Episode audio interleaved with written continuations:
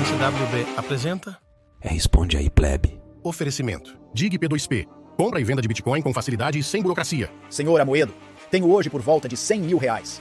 Fiz em 30 meses. É dinheiro que rendeu. Você disse que investir em B3 não rende. Comecei com 5 mil, 826 que estavam no Tesouro Direto. Rendeu ou não rendeu? Ganhei ou não ganhei dinheiro? Pergunta mesmo? Eu respondo. É, pergunta. Você não ganhou dinheiro nenhum. Você não ganhou dinheiro nenhum. É, real não é responde. dinheiro. Não, né? Real não é dinheiro. Real é moeda. Pra ser dinheiro, o real tinha que ser reserva de valores. O critério não é meu, é de Aristóteles. Se alguém quiser entender o que é dinheiro, olha lá no Hidden Secrets of Money.